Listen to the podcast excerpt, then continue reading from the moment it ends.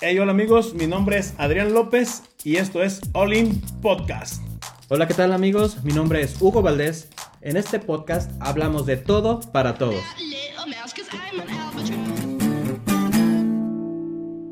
¿Qué tal amigos? Bienvenidos nuevamente. Aquí estamos Hugo en nuestro siguiente podcast. ¿Cómo estás?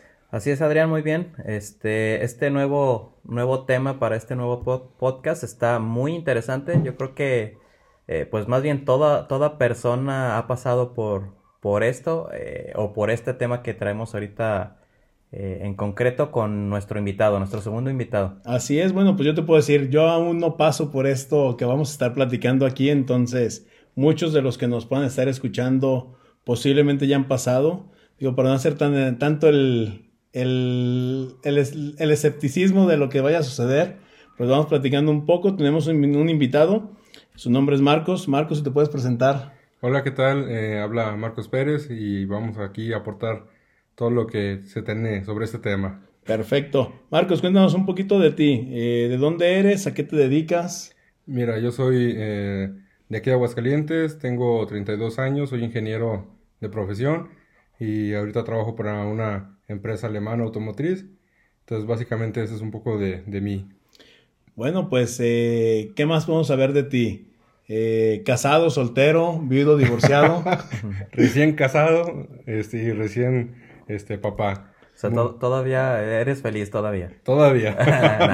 Mira, ya, ya tocó el tema, el tema primordial, ¿no? A lo que venimos. Eh, recién comentas que eres papá. Exactamente. ¿Hace cuánto, Marcos? Hace dos meses, papá primerizo y dos meses de esta dichosa eh, alegría y bendición. Con razón se te ven las ojeras.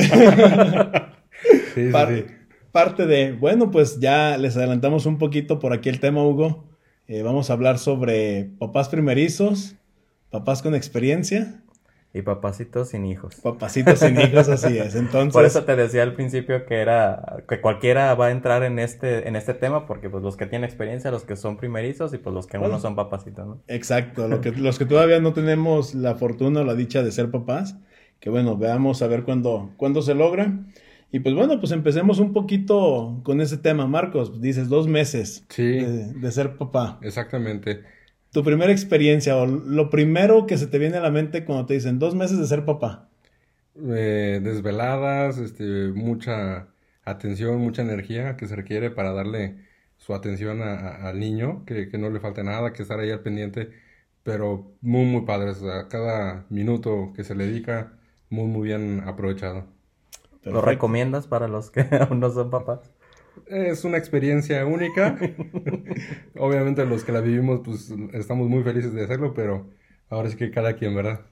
Tú, Hugo, digo, ya como papá con experiencia, ¿qué nos puedes aportar cuando te dicen, papá, eh, la primera vez que te lo dijeron, eh, no, no tanto tu hijo, sino la gente de tu alrededor, ¿qué es lo que se te viene a la mente recordar ese momento? Es, es raro cuando eres primerizo, y como que te cae el 20, o sea, no te cae el 20 hasta que dices, ah, caray, o sea, ya soy papá, ¿no? Pero, y eso no sé, yo supongo que es para todos, ahorita me, me dirás, Marcos. Eh, para mí es un, cuando sucede, cuando, lo, cuando eres papá por primera vez y para siempre, nace yo creo que un sentimiento en ti que no sabías que existía hacia otra persona, ¿no? Que es diferente al cariño de hermanos, de papás, de amigos, de tu pareja, de lo que sea. Yo creo que ese cariño, ese amor que le tienes a, tu hijo, yo creo que no se compara con nada y es diferente totalmente a, a cualquier otro tipo de sentimiento. Eso me pasó a mí y es un sentimiento pues diferente y que solamente cuando lo vives lo entiendes, ¿no? Sí, claro, fíjate que eh, me pasó que cuando nació el bebé hace dos meses, eh, pues no lo relacionas, no lo das así por hecho, hasta que ya tienes al niño en tus brazos y dices, ah, caray, esto... ¿De dónde yo, salió? Yo, fui parte de que se diera este pequeñito tan hermoso. Y sí, es una experiencia increíble. Eh, por ejemplo, yo te puedo decir que en mi caso me, me ha cambiado mucho.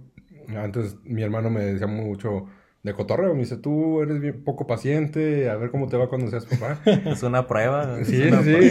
Digo, poniendo un ejemplo tal vez muy, muy, muy exagerado, muy burdo. Antes con los perros yo así de quítalo y que se vaya para allá. o sea, como muy eh, marcado, muy recio, ¿no? Muy estricto. Pero, por ejemplo, tu niño lo tienes y sea lo que sea, tú siempre vas a quererlo y tratarlo bien y buscar que siempre esté bien, ¿sabes? Entonces, como no te puedes enojar porque es tanto el cariño que vas a estar ahí, eh, pase lo que pase. Ok, y por ahí decía Hugo en un principio, bueno, primerizo, se te ven las ojeras. un poquito de eso, ¿qué me cuentan ustedes? Digo, por ahí coloquialmente todo el mundo te dice, ¿no? Digo, también en mi caso, aunque todavía no tengo hijos, es duerme, descansa y disfruta. Es eso, se resume en eso. Ahorita que puedes, porque después, es que mira, ahorita que estás empezando, pues te estás dando cuenta, ¿no? Pero es algo que no termina, es, ya no descansas, ya no duermes igual el resto de tu vida. Porque vas a, aunque estén tus hijos grandes, vas a estar preocupado siempre por ellos, que si comieron, que si dónde están, que si, que les falta. Es, eso, es algo que siempre vas a traerlo, ¿no?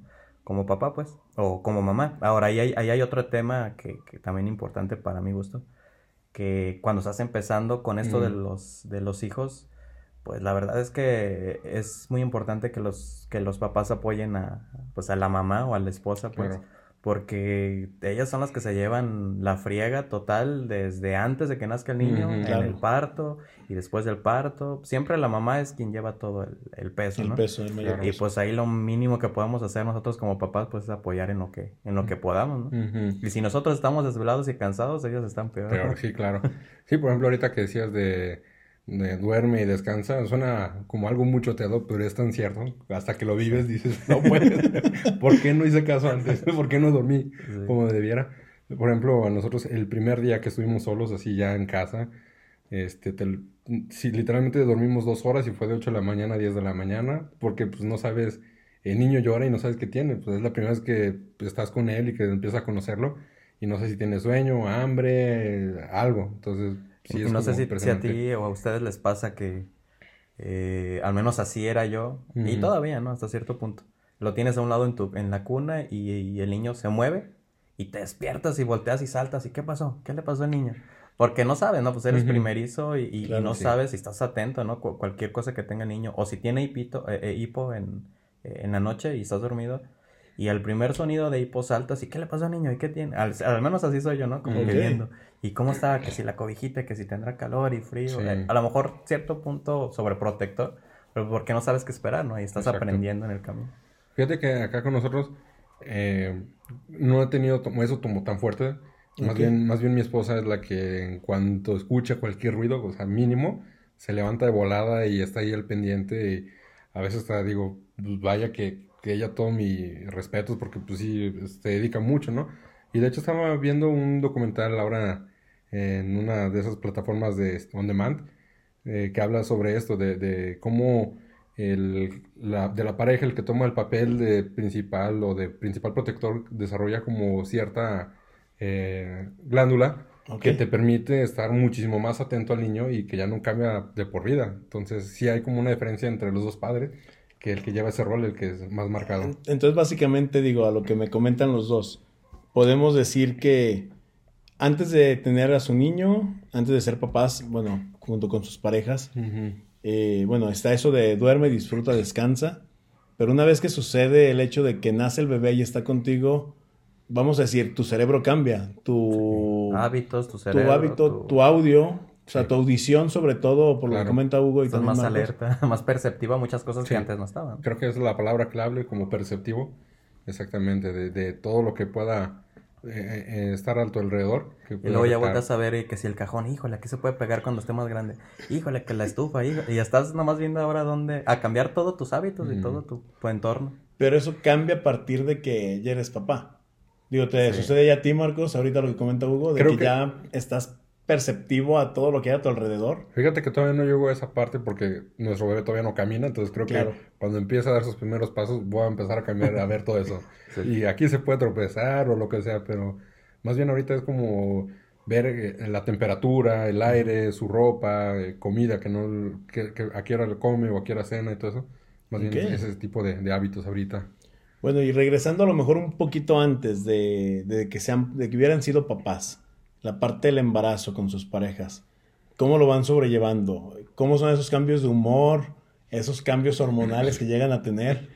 Digo, ¿ustedes cómo lo, cómo lo sintieron? Yo sé que con el caso de Hugo ya fue hace cuatro años la última vez que, conoció tu, tu niña. Y anteriormente Mateo, siete o seis. Ajá, Entonces digo, aquí ya Hugo tiene tanto de experiencia, tú llevas dos meses.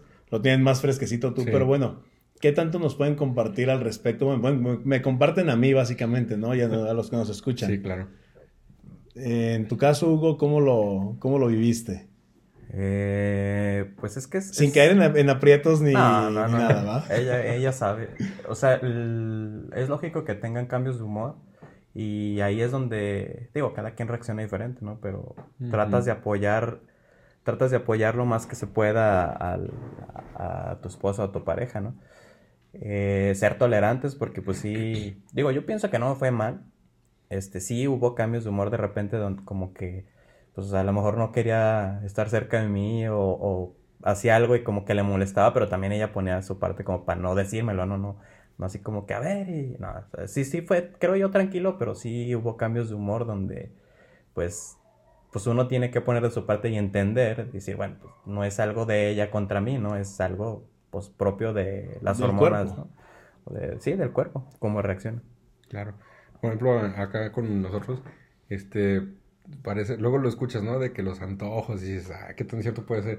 Y al principio, por ejemplo, cuando lo vivimos no nos dábamos cuenta, más bien ahora que hacemos como retrospectiva, vemos que sí, como que de repente se dan eso de los antojitos, que quiero ir por una chasca o un hot dog, o cosas como mínimas que tal vez no, pues, no suceden tan seguido, pero sí, en efecto, digo, cada quien eh, reacciona de manera diferente. Y sí puede haber como que algunas veces que esté un poco más susceptible a ciertos acontecimientos, entonces también hay que poner más de su lado para, para entenderla, ¿no? Claro. No digo, creo que sucede independientemente de que estén embarazadas o no. O sea, Sí. digo, el, el cambio de humor que llegan a tener Sí. nuestras parejas, digo, llega en ocasiones a ser bastante fuerte, a... tienen su temperamento y su carácter. Pero algo me llamó la atención que mencionó ahorita Hugo, y lo he escuchado, tengo una compañera de trabajo que también recién está embarazada, eh, que menciona eso de que el, el que no te quieren cerca como pareja. O sea, no, no, no- no te quieren, no sé, oler, no quieren que Ajá. estés con ellas. Sí, tu presencia les qué- molesta, pues. Mm. ¿Por qué? O sea, ¿a, a qué viene? ¿O ustedes cómo lo sintieron? ¿Sintieron eh, mal, ofendidos? ¿Algo en, en su ser cambió? ¿Algo sentían ustedes cuando les decía eso a su pareja? O sea, al menos a mí sí me pasó. No era como que todos los días, ¿no? Pero sí, ella también trataba como de, bueno, pues no le voy a decir como que Claro. vete lejos, ¿verdad? Pero yo también entendía, ¿no? Que es un proceso, es un es un, una etapa donde pues eh, ella es así, ¿no? O, o- o le tocó ser así, eh, a diferencia a lo mejor de tantos antojos, no tenía tantos Ujú, antojos. Pero pues tratas de comprender y, y, pues ayudarles, porque tampoco es fácil para ellas ahí llevar todo el rollo. Este, el que lo dispare, quién sabe. Pero yo creo que es algo hormonal, supongo, ¿verdad? ¿Y a ti, Sí. Marcos, te pasó también esa, esa situación que comentamos? fíjate que, que en mi caso no, no me tocó o no lo recuerdo ahorita. O no te dijo. fue, Ah, o no me dijo. Tal vez. O pudo ser eso, que no me ha dicho. Má- Más, bien a ella como que le pegaron un poco más en el sentido de, de los ascos, que todo el embarazo estuvo con, de que cualquier cosita, cualquier olor, por ejemplo, así Mm. que, que fue muy marcado. Las salchichas no las toleraban y las fresas. Y antes, pues comíamos hot dogs sin problema, íbamos por un licuado de fresa sin problema. Y ahora no podían ni verlas, realmente así como muy, muy marcado, que son de las más notables. En general, El sueño. el no sueño, los primeros meses también. Da mucho sueño. Sí, sí, sí. Se los- quedan dormidos. Sin querer se quedan dormidos. Digo, para lo, no nos están viendo, pero aquí están haciendo caras de cómo, de cómo se quedan dormidas. pero digo, sí se, se llega a entender, ¿no? Al rato, yo, al rato que nos escuchen nuestras esposas nos van a... ¿Por qué Espera. andas diciendo? ¿Por qué nos ventilan? No, no, por eso no estamos tratando temas tan, tan íntimos para que no haya ningún conflicto Claro. que nos puedan ahí reclamar o me puedan reclamar a mí por estar de preguntón. Claro. Porque digo, a mí no me, no me ha tocado, digo, esperemos en un futuro vivir todas estas experiencias y ya les contaré, nos reuniremos nuevamente Claro. A hablar del tema y a decirles yo con mis ojeras cómo me siento. Pero bueno, digo, platicando nuevamente sobre el tema primordial, ¿no? Ser papá, eh, ¿en qué lo resumen o cómo lo, lo llevan en el día a día? Muy buena pregunta. Buena pregunta, nunca la había pensado, pero pues yo creo que es una es una forma de vivir ya que, que te que te cambia la vida literalmente en todos los sentidos, ¿no? Porque ya yo pienso que dejas hasta cierto y digo, cada quien tiene su punto de vista, al menos el mío es así, dejas de ser hasta cierto punto egoísta, dejas de pensar en ti nada más. Ya no es como que, ah, pues yo, yo voy y me compro para mí, yo voy y mi dinero yo me lo gasto en lo que yo quiero, lo que sea, ¿no? Ahora ya es mi hijo, es, creo yo, y no sé si esté bien o mal, pero al menos para mí es como la prioridad mis hijos.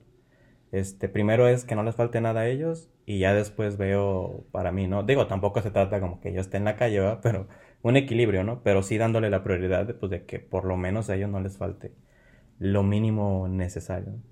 Ok. Creo yo. Bastante interesante. Yo creo que es como un nuevo estilo de vida.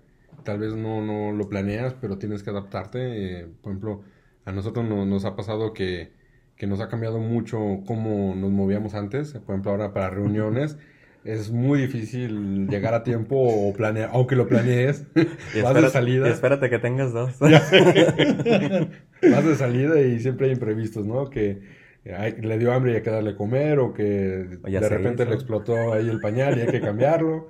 Entonces sí, aunque planees, ya no se puede lo mismo. Y aparte, pues dejas de pensar nomás en ti, piensas ya en el niño, en todas sus necesidades y eh, a dónde vas, qué, qué, lugar va a ir, si es apropiado para que él esté, el clima, todo ese tipo de cosas. Exactamente, sí. Si eres solo y tú te vas a ir de aventuras a ver qué sale, haga frío, calor, llueva, lo que sea. Exactamente. Y ahora ya tienes que revisar clima, tienes que revisar el lugar como dice, ruidos qué gente hay, si está, si no es propicio, ¿no? El ambiente para el niño. Y como dices, vas de salida y, chin, se nos olvidó tal cosa, y ahí vas, chin. No, ahora se nos olvidó. Y que la carriola, porque subirla y bajarla.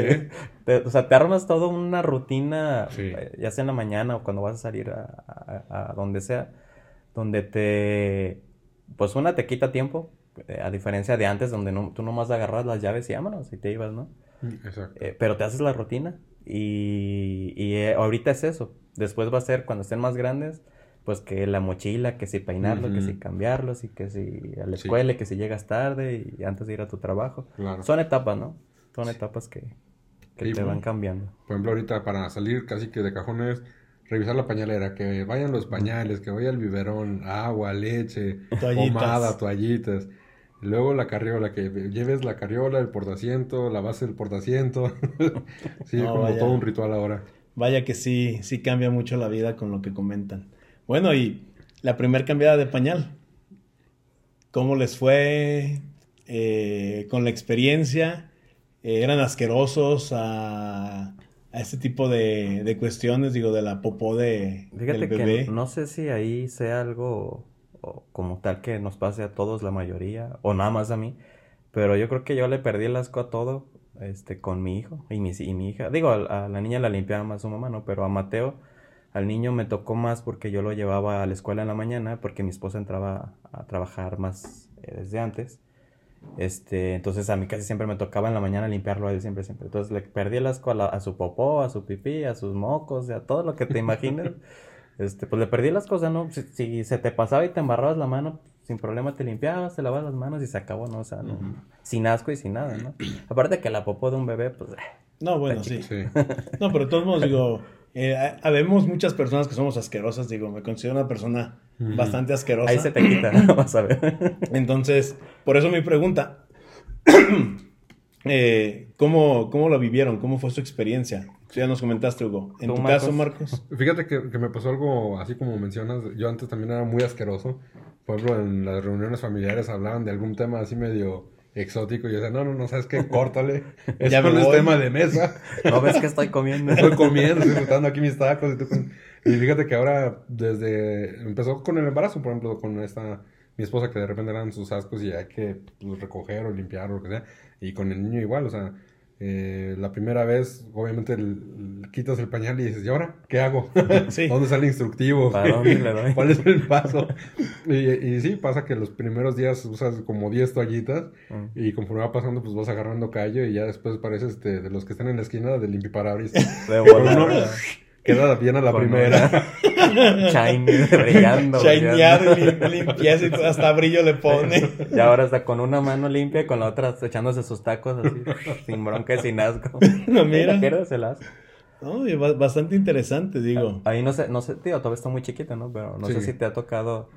A mí me tocó cuando estaba chico mi hijo que pues se enfermaba del estómago y con las prisas de la mañana de llevarlo a la guardería Y bueno, ya, este, ya estás cambiado y todo, vámonos. Y lo vas a cargar y pues está sueltito el estómago y se hace y le llega hasta la nuca, o sea, se le escurre todo así. Y con las prisas porque pues te cierran la puerta y ¡No!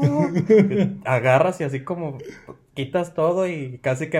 Sí, me tocó una vez la regadera, con, con, la regadera del baño, a limpiarlo todo como si estuviera lavando un coche. Lo secas de volada y a cambiarle de volada porque pues te cierran y lo que haces con el niño. Oye, bastante interesante todo lo que sucede. Digo, otra cosa importante, la alimentación del bebé. Digo, eh, ya en tu caso, Hugo, nos puedes contar a lo mejor un poco más de experiencia de ahora que tus niños son más grandes pero en un principio, digo, es la leche materna y la leche de fórmula. Eh, ¿Qué tanto batallaron? Si solo fue en un principio pura leche materna o solo fue pura fórmula. Fíjate que nosotros sí batallamos más. Sí les dimos, bueno, yo no, ¿verdad? Sí les dio mi esposa eh, leche materna, pero fue muy poco porque no, como que ellos mismos no... No lo buscaban. No lo buscaban. Eh, fue, fue algo raro. Yo pienso que en el caso de Mateo, fue, o del niño primero, fue porque lo acostumbraron en donde nació a tomar de la botella y como que ya no quería tomar de ningún otro lado, ¿no? Entonces batallamos ahí un poquillo. Y el caso de la niña, que sí fue, fue primero la leche materna, este, yo pienso, esa es mi idea, que como a los, a la semana se enfermó y estuvo en el hospital 15 días, pues tuvieron que acostumbrarla a no tomar de la mamá, ¿no? era como con vasito de la mamila o así. Y yo pienso que eso influye a que a lo mejor el niño pues le pierda ese, o sea, como que quieren la leche rápido, ¿no? No quiero batallar y dame la de volada. Creo yo que está por ahí, al menos en este caso. Sí, eh, fíjate que a nosotros eh, nos pasó algo parecido eh, por la, la urgencia de que nació el niño y que llegamos al hospital y primero queremos que fuera natural y finalmente fue cesárea. finalmente pues, el tiempo de recuperación de mi esposa fue más de lo planeado y empezó el niño con, con fórmula. Entonces eso al principio pues se acostumbró al biberón y después para tratar de que empezara a tomar pecho eh, costó un poco de tiempo. De hecho, eh, mi esposa sugirió que buscáramos ayuda de una eh, mujer profesional que se dedica a eso, a la lactancia, que te da clases y técnicas de cómo alimentar un bebé. Y la verdad es que sí nos ayudó muchísimo a hacer ese cambio de que el niño empezara a aceptar la, el pecho materno, la lactancia. Oh. Entonces, este, ahora afortunadamente tenemos el privilegio de que puede tomar tanto fórmula del biberón como de la lactancia materna y no, no tenemos ningún inconveniente. Oye, es interesante esa parte que comentas de, ¿cómo le llaman? A una madrona o algo así, ¿no? A las mujeres que tienen experiencia sobre, posterior a los partos que ayudan. Sí. Eh, digo, ¿fue por recomendación que ustedes lo, lo encontraron o fue algo que estuvieron investigando para Fíjate que, a nosotros nunca se nos ocurrió en una plática, en una reunión con unos amigos que también acaban de ser papás, este, pues la, mi esposa y, la esposa de mi amigo se quedaron ahí platicando y surgió el tema de que habían buscado también en su momento ayuda de una mujer que se dedica a eso profesionalmente, tiene su instituto, da clase y todo de lactancia, y quedó ahí el número nomás por si acaso. Y cuando empezamos a ver esta situación de que el niño no quería eh, tomar pecho porque prefería el biberón, dijimos, no, pues hay que, no perdemos nada y al final este, resultó muy, muy buena su ayuda, o recomendaciones, postura, cómo agarrar al niño, todo eso sí fue una gran decisión y ahorita pues digo, tenemos el beneficio de que puede tomar tanto la lactancia natural como, como la fórmula. Oye, qué interesante. Comentas la, las posturas. Eh, bueno, cargar al niño por primera vez. Ya estás preguntando mucho, a mí se me hace que ya... No, no, no, no, no, no, no, todavía no, ah, digo, ah, pero precisamente ah, para esto es este podcast, claro, para conocer un poco más... Como demasiado detalle, más. ¿cuál es la postura? no, no, digo, para conocer un poco más y que nos escuche y esté también en estos tiempos de que esté próximo a querer embarazarse. Dice Adrián, oye, si son las 3 de la mañana y llora el niño, ¿me tengo que levantar yo? ¿O me espero que, o, me hago el dormido? O que se levante ella. bueno, ¿qué, ¿qué, harían ustedes? pues es que depende, por ejemplo, este... Eh, si, si, si le vas a dar pecho, pues tiene que levantarse la mamá, Si a lo mejor si está hecho popó, pues, ah, pues sin bronca me levanto y, le doy. Ahí depende. Pero yo creo que de entrada los dos se despiertan. de entrada. Ya de que quién se levante, ¿no? Pues ya depende. Y los tiempos, bueno, volvíamos a la primera vez que cargaron a sus bebés. Eh, ¿Qué sensación les llega? ¿Qué, ¿Qué, sensación o qué recuerdo les viene a la primera vez que lo tuvieron en sus brazos? al menos yo hablando de la, de la del niño, no sé por qué me acuerdo mucho que estaba pelón, yo. me rapé. Tenía una playera rosa, no sé por qué. No uso mucho el rosa, pero tenía una playera rosa. Y sentía como que si se iba a quebrar, así yo lo sentía como que, ¿por dónde? Que no se va a caer. O sea, como con mucho miedo al, al abrazarlo. Con la niña, a ella la abracé desde que salió de la barriga de su mamá, porque ahí entré al quirófano y sí me, a ella sí me la dieron. En cuanto salió, yo la agarré y me la metía, o me la metieron en el, en la cosa esta que te ponen ahí, este, o sea, en el pecho, me lo pegaron al pecho y me vomitó. Es lo que me acuerdo. O sea, todo el líquido amniótico que tenía, pues me vomitó y, ahí se acurrucó conmigo y me olfateaba. Me acuerdo mucho que me olfateaba, este, no sé si estaba buscando su comida y dije, ahí no es. Pero eso es así como que de los dos, lo que más me acuerdo de los dos, de la primera vez que los agarré, ¿no? Claro, claro. No sé tú, Marcos, ¿cuál? Eh, fíjate que también estuvo la fortuna de poder entrar al, quirófano, eh, a pesar de que digo, fue necesaria.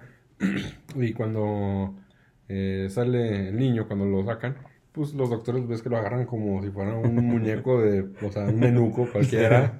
Y ¿cómo lo agarran así? Pero. ¡Es mi hijo! exacto. ¡Ey! ¿No grabaste?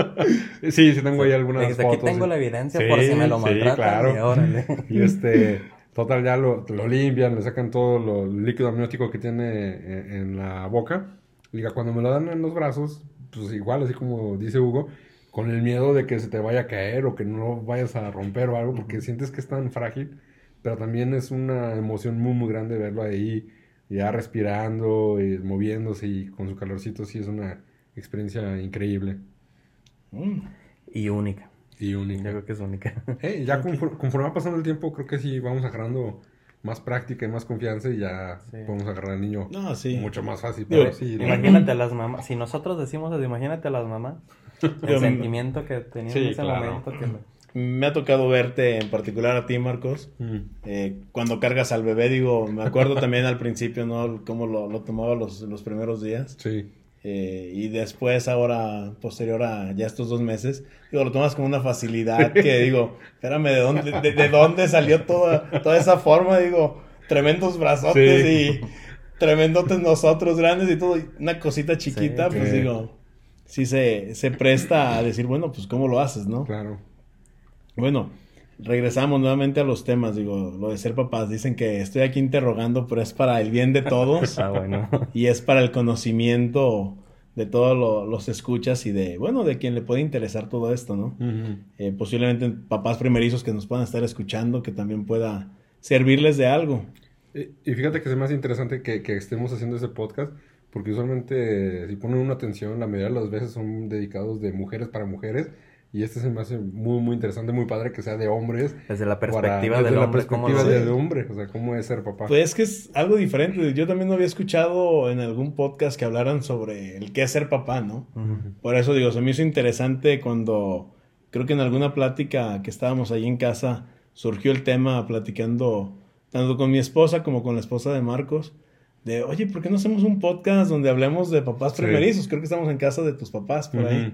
Y fue que surgió la idea. Y pues digo, ya nomás fue plantearlo, tomarnos el tiempo y digo, aquí estamos ya haciéndolo. Y dijiste, ellos papás, y yo papacito. No, pues ahí está la tercia. aquí se hizo. Tercia de haces. Aquí no le fallas. Primero. Sí, sí, digo, aquí con esta vamos a ganar.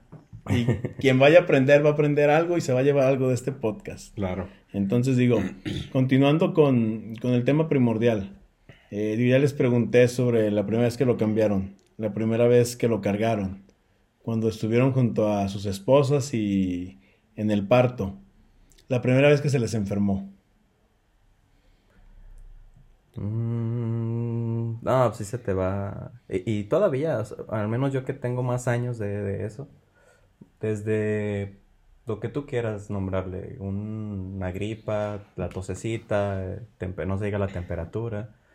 No, no estás tranquilo nunca. En, cualquier lugar que tú estés, mientras sepas que el niño tiene algo, este, yo, al menos yo, este, todo el tiempo estoy preocupado, preocupado, y pensando y pensando, hasta el, y no sé por no sé si eso nada más es conmigo, pero hasta el momento en que yo ya lo llevé al doctor, y el doctor le dice, me dice, tiene esto, o sea, yo ya sé que tiene, y le vas a dar esto, en ese momento yo ya descanso. No sé por qué. O sea, yo ya me dejo de preocupar y digo, pues mientras no le dejemos dar su medicina, ahí sí ya, este, pues ya quedó, ¿no?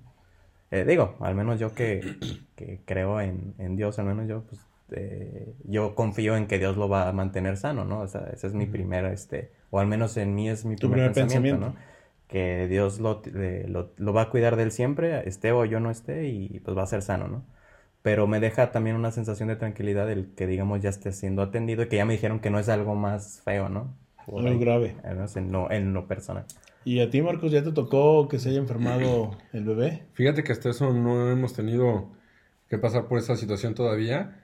Lo más cercano que, que, sí fue de la primera vez que le dio cólicos, este, pues la sensación de que ves que, que le duele, que está, eh, pues sí, empujando porque siente esos contracciones en el estómago y, que quieres que se le quiten así de volada, pues es una sensación como un poco de impotencia, ¿no? Sabes que tiene, eh, ya le da su medicina, pero en lo que hace el efecto y en lo que el niño está bien, realmente sí te da mucha ansiedad de que, quieres que tu niño esté bien, y que esté sano y, y no puedes, pues no, no, no, toleras mucho verlo, aunque sea cólicos, que, que, que esté sufriendo por eso. Entonces sí es una situación un poco complicada. Ay, ahorita que mencionas eso, Marcos, digo, tu niño todavía está pequeño, tiene dos meses, que dices, pues que realmente no se ha enfermado, ¿no? Me acordé que también, pues mis hijos no se enfermaron al principio.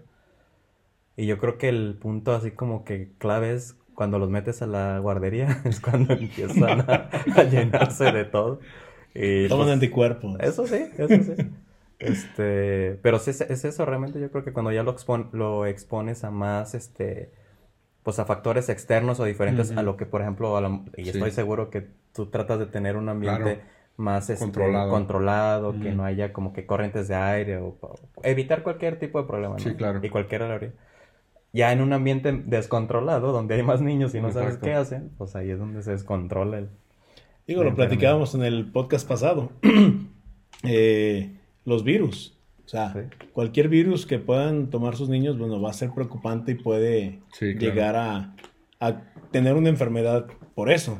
Y es que tú puedes tener cualquier práctica normal o recomendada en cuanto a la higiene, pero pues no sabes realmente en qué punto puede, alguien omitió algún, algún proceso en, en, cuanto a la higiene, de lavarse las manos, lo que comentamos en el podcast pasado, ¿no? Lavarse las manos, estornudar, o lo que sea, ¿no? Y ya en ese en esa brecha que se genera donde tú ya no lo estás vigilando o no tienes el control y a lo mejor ahí es donde entra el, el posible virus. Y pues entre niños ya te imaginarás, todos tocándose por todos lados los moquitos.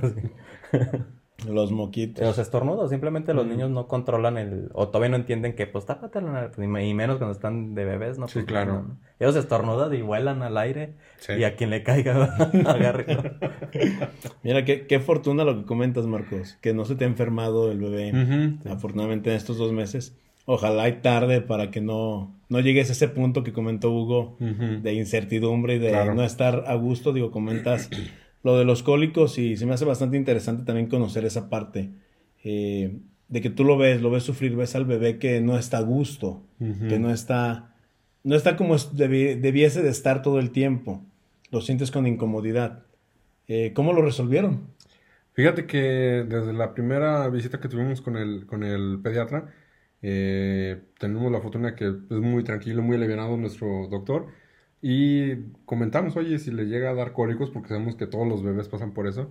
Me dijo, ¿sabes qué? Pues si le da, le, das esta medicina, lo, lo cuidas, le pones algo caliente en la panza. Y pues fue como algo de prevención. Ah, ok. Y eventualmente a las dos semanas pasó lo de los cólicos y ya tenemos ahí, ya estamos un poco preparados con la, con la medicina, eh, sobre la pancita, mover las piernas para que libere si tiene ahí algún gas o algo torado. Entonces eso pues, nos ayudó mucho a, que se superara rápido esa, ese cólico. Wow. Hablando ahí de las enfermedades, ahí me gustaría compartir algo este, que ojalá a alguien le sirva y que a mí, a mí y a mi esposa nos pasó.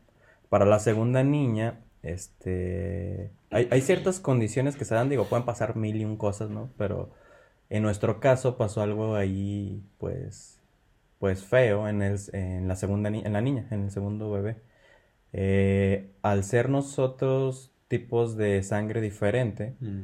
que es, eh, yo soy A positivo y, mi esposa es O, eh, a esa combinación extraña, y extrañamente se da más cuando el bebé es una niña, y, ella tiene mi tipo de sangre y pues mi esposa pues tiene otro tipo de sangre, ¿no? Todo normal, el embarazo normal, pero nace y no sé cómo se llama exactamente esa eh, condición, pero provoca que genere como o que ataque a sus células el al de, haz de cuenta al desprenderse digamos de su mamá de la protección de la mamá empieza a atacar las células este por ser sangre diferente no sé si me explico como si generara ciertos anticuerpos hacia su propia sangre y mata más rápido las células de lo que puede procesar su hígado, que todavía está tiernito, y de lo que puede expulsarlo por medio de, pues, de los desechos, ¿no? De pipí y popó.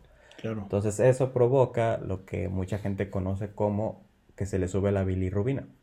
Ok. Este, todos los niños, este, hasta en, eh, al principio cuando nacen se ponen un poco amarillitos y te recomiendan baños de sol y demás. Con los baños de sol y la popó y, lo que madura su higadito, pues desecha toda esa eh, bilirrubina, ¿no? O sea, es algo normal el proceso. Ok. Pero con ella eh, dañaba más células de las que podía, digamos, procesar. Entonces, el problema fue que, eh, no sé, creo que si mal no me acuerdo y no sé cómo se llama esa medición, cuando mides la bilirrubina, te dice, no sé, que tiene 16, ese es un punto, digamos, alto, pero controlado. O sea, ¿no? 16, pues, alto, controlado, mientras no suba está chido. Y mi hija tenía 29. Bastante, casi el doble. Estaba casi el doble, pero no bajaba. O sea, era como que, ah, caray, y ya la encía ya se veía moradita, ya lloraba y, digo, morada, este, amarillita. La encía tenía, la tenía amarillita, lloraba y, las lagrimitas eran amarillas, los ojos ya eran amarillos. Mm. Entonces fue como que, a ver, pues, ya, pues tú sabes, ¿no? Que al inicio llevas al doctor, a tu hijo al doctor cada dos días o cada semana, o cada rato. Pues no vas por el control, ¿no? De que todo esté correcto. Mm. Entonces, a los cuatro días la llevamos y dijo la doctora, no, es que hazle un estudio de volada. Hicieron un estudio de la bilirrubina y pues vieron eso, ¿no? Que tenía 29. Y dijo, ¿sabes qué?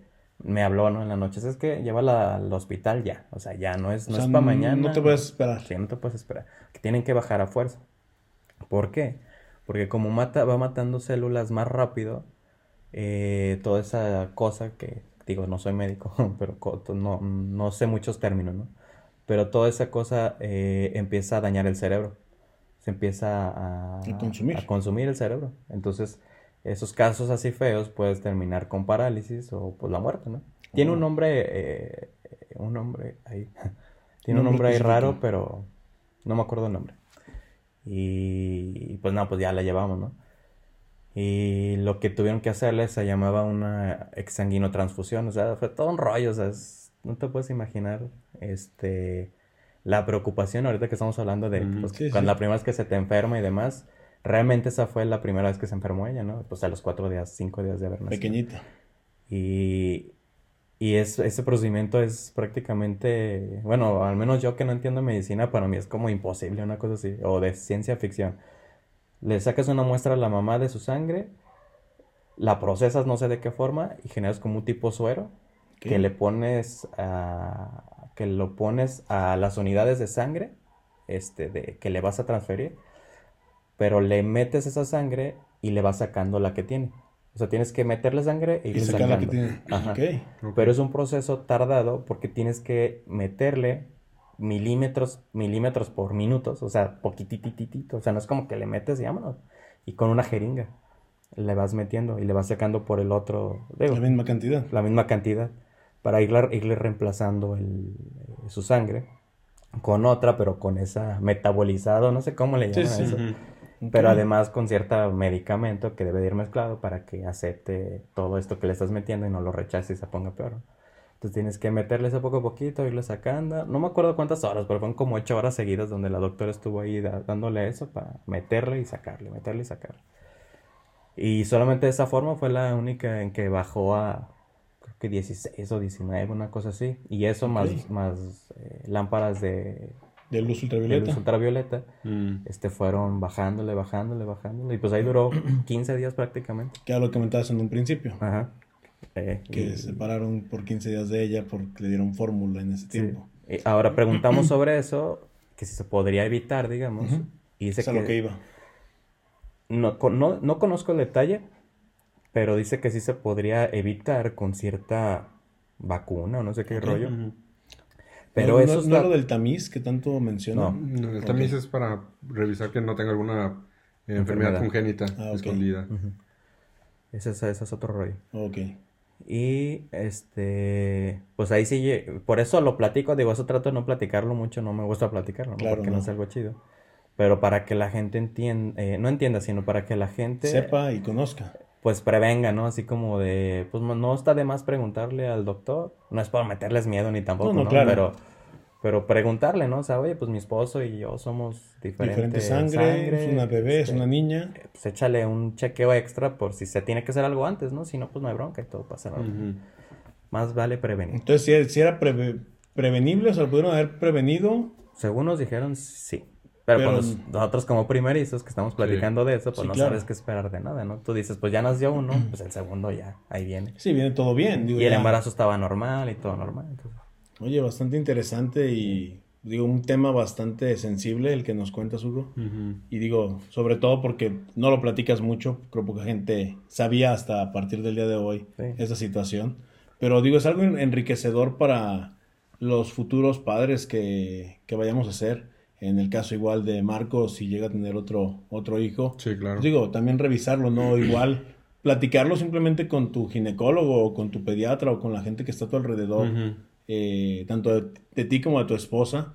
Digo, y si ya lo tenemos ahorita en la mente y lo estamos ya platicando y se nos queda grabado esta situación, pues bueno, sería bueno considerarlo para que no llegue a suceder algo de tanta, eh, de tanta deli- delicadeza. Sí, ¿no? De tener a tu niña hospitalizada por 15 días o a tu niño, digo, es bastante tiempo lo que lo, que lo tienes ahí. Claro, claro. Entonces digo, muchas gracias digo por compartirnos esto, Hugo. Digo, bastante interesante y, sí, ¿no? y creo que muy, muy de ustedes, de tu pareja y tuyo.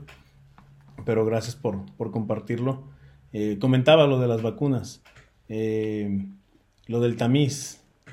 Eh, Ahorita lo platicábamos. Digo, comentas que es para algo de enfermedades Sí. congénitas. No sé yo nada al respecto, digo. Sí, es una prueba este, eh, que se tiene que hacer a todos los niños. Creo que el sector eh, público lo hace gratuito. Si vas a un hospital privado, tiene algún costo o puede estar incluido en, en- en el paquete que contrates. Y es para precisamente detectar enfermedades congénitas que no son visibles a la vista, pero que si se quedan en el niño sin tratarse, pueden a la larga provocar alguna situación. Entonces, más bien para descartar que, que no exista alguna enfermedad como eh, que, que venga escondida en el niño y que, que el niño esté bien. Pero ahí solo es que es una extracción de sangre o Ah. algo por el estilo. Sí, fíjate que es su primera vez que, que le tienen que sacar una muestra de sangre. Eh, fíjate que a mí ya me había platicado un amigo que, que cuando a su niño le sacaron la muestra de sangre es o de la mano o, o de la planta del pie, donde tenga como más visible las venas. Y en su caso la experiencia pues no fue muy buena que digamos, o sea, Ok. el piquete y ver al niño ahí llorando del dolor y todo, pues para él fue como pues, de Sí, lo peor, ¿no? Ves a tu niño ahí sufriendo lo que comentábamos. Y cuando nosotros fuimos a, a que le hicieran la, la prueba, porque es a los cinco días de nacido, no es inmediatamente, Ok. eh, pues como yo iba para lo peor, preparado lo peor, para lo peor. dabas el peor- el peor dije, no, escenario. ya, ahorita. Aquí me voy a golpear con alguien. Exactamente. Y no, nosotros fue diferente porque le sacaron la prueba al niño y él pues estuvo bastante bien, o sea, no, sí le dolió, pero no fue algo tan incontrolable o inconsolable. O sea, fue como el puro piquetito y, y fue bastante rápido, de hecho. A los a la semana ya tenemos los resultados y pudimos ver que el niño estaba bastante bien, que no tenía eh, ninguna enfermedad ahí eh, que tuviera que tratarse. Oh, bastante interesante también esta parte. Sí. Bueno, continuando con, con los temas de, de los bebés, ya nos platicaron las experiencias, eh, lo que han sentido y lo que han vivido en estos, bueno, en tu caso, Marcos, dos meses. En el caso de Hugo, ya siete años desde el primer niño y cuatro con la niña. Eh, digo, muy enriquecedor todo lo que nos cuentan. Pero digo, ahí me surge también esa, esa pregunta, ¿no? Que a lo mejor no sé si a todos les, les llegue a pasar. Eh, cuando no están con el bebé, ¿qué pasa por su cabeza? Digo, a lo mejor está con su mamá, o cuando lo dejan al bebé con alguien más, que no están ni ustedes ni su pareja con el bebé. ¿Qué están sintiendo ustedes o sus parejas que les han platicado? ¿O qué se siente o qué están viviendo en ese momento? Eh, fíjate que hasta eso eh, pues tengo, tenemos la fortuna de que mi esposa ha podido estar con el niño atendiéndolo todo este tiempo y aparte eh, por su trabajo pudo tener la, la, prestación de estar otros seis meses con él. Entonces, pues fíjate que en, mi caso en lo particular me, me, voy muy muy tranquilo porque sé que está en las mejores manos del mundo, que sé que ella lo va a tratar y que cualquier cosa pues va a estar ella ahí para atenderlo. Tal vez después cuando haya la necesidad de, de llevarlo a alguna guardería o alguna escuela o, que lo cuiden por algún otro tema. Entonces ahí sí tal vez tenga esa preocupación de saber que esté bien o, o, estar ahí al, cada tanto tiempo preguntando que, que esté bien, que, que, no le pase nada. En tu caso, Hugo, ¿qué nos cuentas respecto a esto? Sí, yo creo que al principio, como dice Marcos, al principio sí es, pues te da la confianza que está con tu, con tu esposa, ¿no? dice, pues ya, qué mejor cuidado que con su mamá, ¿no? Pero yo creo que cuando pasa el tiempo, y al menos eso me pasa a mí, el que esté con alguien que no conoces, o, o sea, que no conoces bien, ¿no? Porque pues puedes tener un año o dos de conociendo a la de la guardería o al del o al maestro, lo que sea. Yo creo que no es lo mismo, ¿no? Te quedas con esa sensación de, cuando son chicos, de eso, ¿no? Si lo tratan bien o lo tratan mal, si le dan de comer, si lo atienden, te queda esa preocupación. Aunque sí lo hagan, ¿no? O sea, te tomas, te quedas esa idea ahí, esa idea ahí o cuando están más grandes ya en la escuela, de que, híjole, que no le va a pegar a un niño, o que un niño no le pegue, o que, ¿se implicó? o que el, mamá, el, maestro o la maestra no, pues no lo vaya a regañar, o sea, que se ajusta la maestra con él, que lo regañe sí, pero que no vaya como pasarse, ¿no? Y te queda esa preocupación. Al menos en mi caso, yo, hablando de los maestros de mis hijos ahorita, este, eh, les tengo confianza por por lo que hay de fondo, ¿no? Es una escuela cristiana. Ok.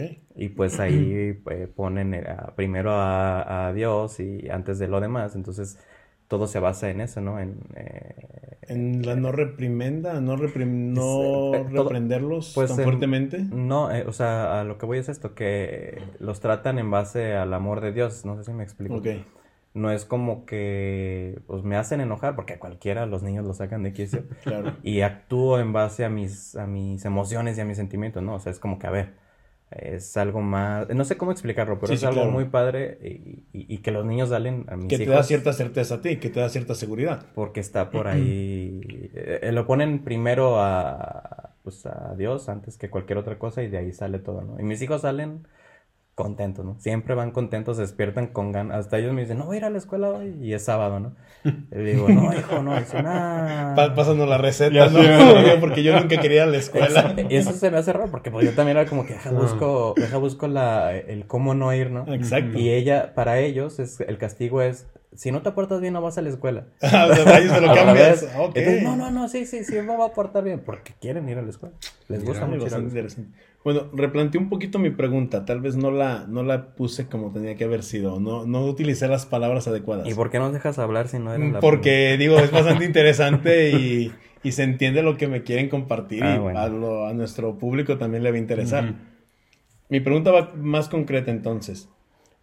Cuando dejan a sus niños, no importa dónde los dejen, con sus suegras, con sus mamás, pero que ustedes no están con él que ustedes con su pareja salen a hacer el mandado, a tomar un café, a darse un tiempo para ustedes, a ir a comprar algo, a buscar cualquier situación.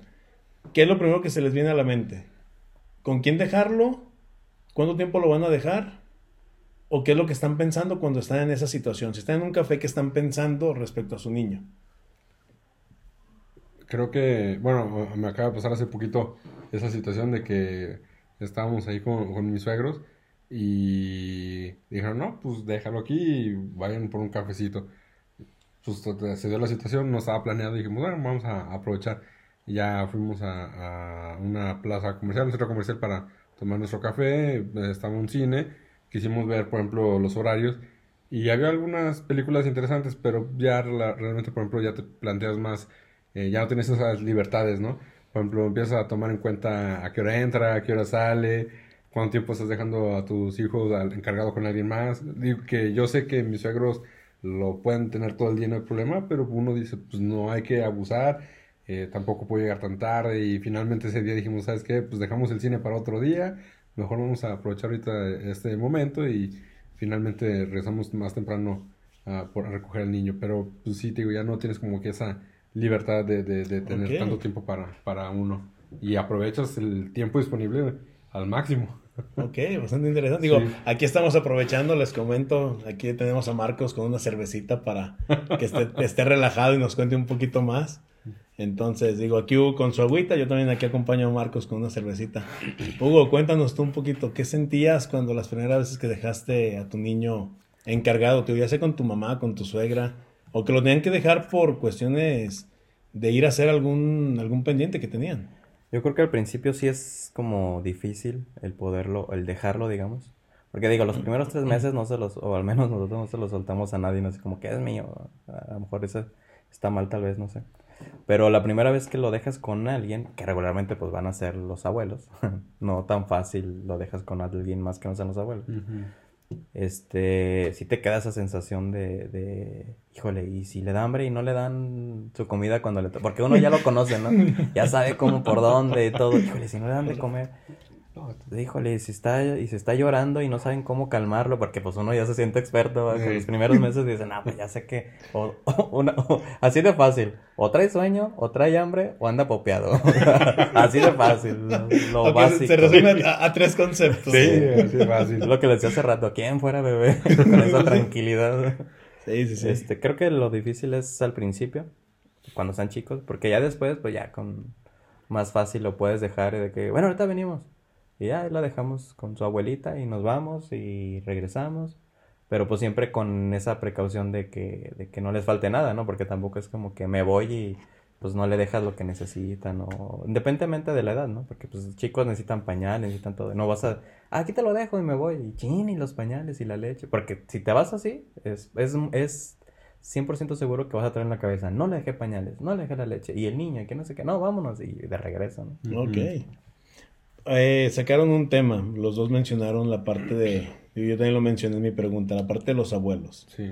Eh, digo, igual sus papás, ¿no? Eh, el apoyo que ustedes reciben, viéndolo desde la perspectiva de ustedes como papás, el apoyo que reciben por parte de, de sus suegros, sus suegras en este caso, cómo lo sienten, cómo lo viven y cómo lo, qué tanto lo aceptan para que convivan con sus, con sus niños? Eh, fíjate que a mí me, pasó algo, escuché una frase que hace, antes de, ser papá, que decía que uno aprende a ser hijo cuando es papá y uno aprende a ser papá cuando es abuelo. Y por ejemplo, la vez que lo escuché dije, bueno, pues se escucha interesante, pero hasta que no lo vives te das cuenta realmente de su significado, ¿no? Por ejemplo, ahora empiezo a entender las preocupaciones de mi padre cuando yo era joven, este, los cuidados, todo eso. Y creo que pasa igual con los abuelos, con mis papás, tanto con mis suegros, que pues ahora tienen la libertad de poder disfrutar al nieto sin mayor como preocupación de, de tener que eh, cuidarlo. Exactamente.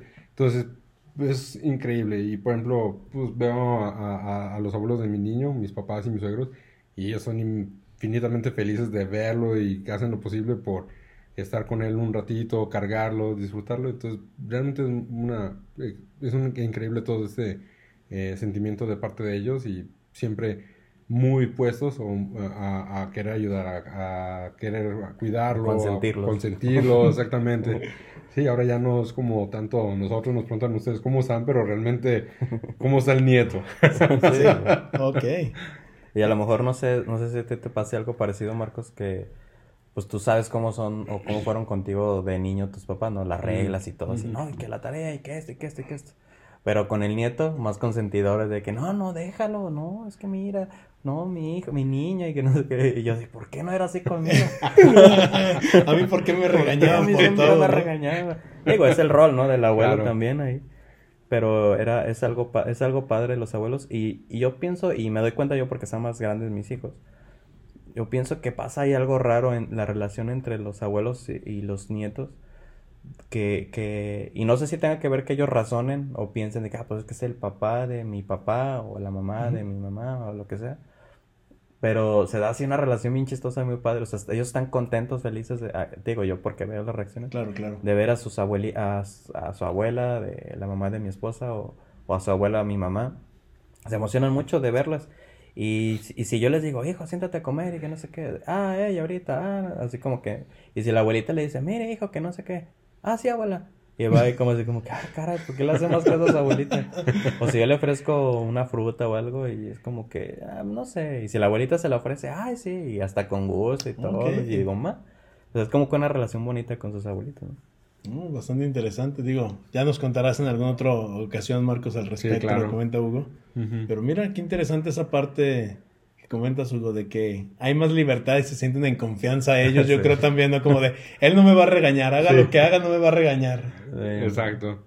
Mira, qué, qué interesante todo esto. Bueno, pues, eh, bastante interesante este, este podcast, estos temas.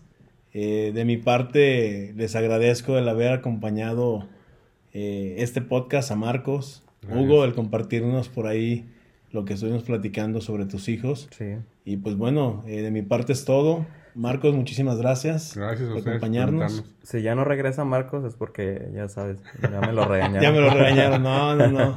Por ahí estaremos abogando para que no lo regañen tanto. Digo, no, no tratamos ningún tema tan, tan delicado. O yo, al, al, siguiente podcast que ya no estés, bueno, ya nada más soy pues, Adrián. Nada más soy yo, Hugo ya no se encuentra con nosotros. No, no, no, para nada.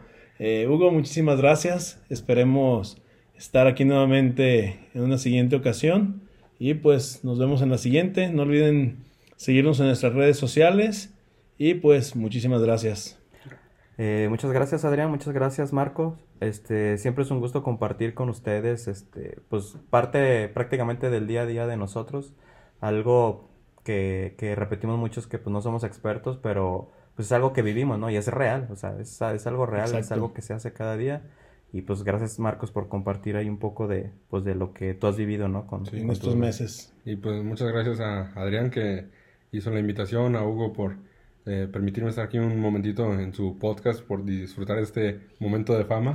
Sí, no, bueno, y como dijiste en un principio, verlo desde la perspectiva de ustedes como papás eh, y ver todo lo que se vive y lo que sucede. Papás luchones. Ya, ya, ya fuiste papá luchón, ya te dejó a tu, a tu niño un día y se fue ella sola o no? A, hacer algunos pendientes, pero sí. Ah, mira. ¿Y tú, Hugo, también ya fuiste papá luchón? Sí, no, ya. Ya, ya. bueno, pues con eso nos despedimos con los papás luchones. Que tengan buena noche o buen día, depende el tiempo en que nos escuchen. Hasta luego.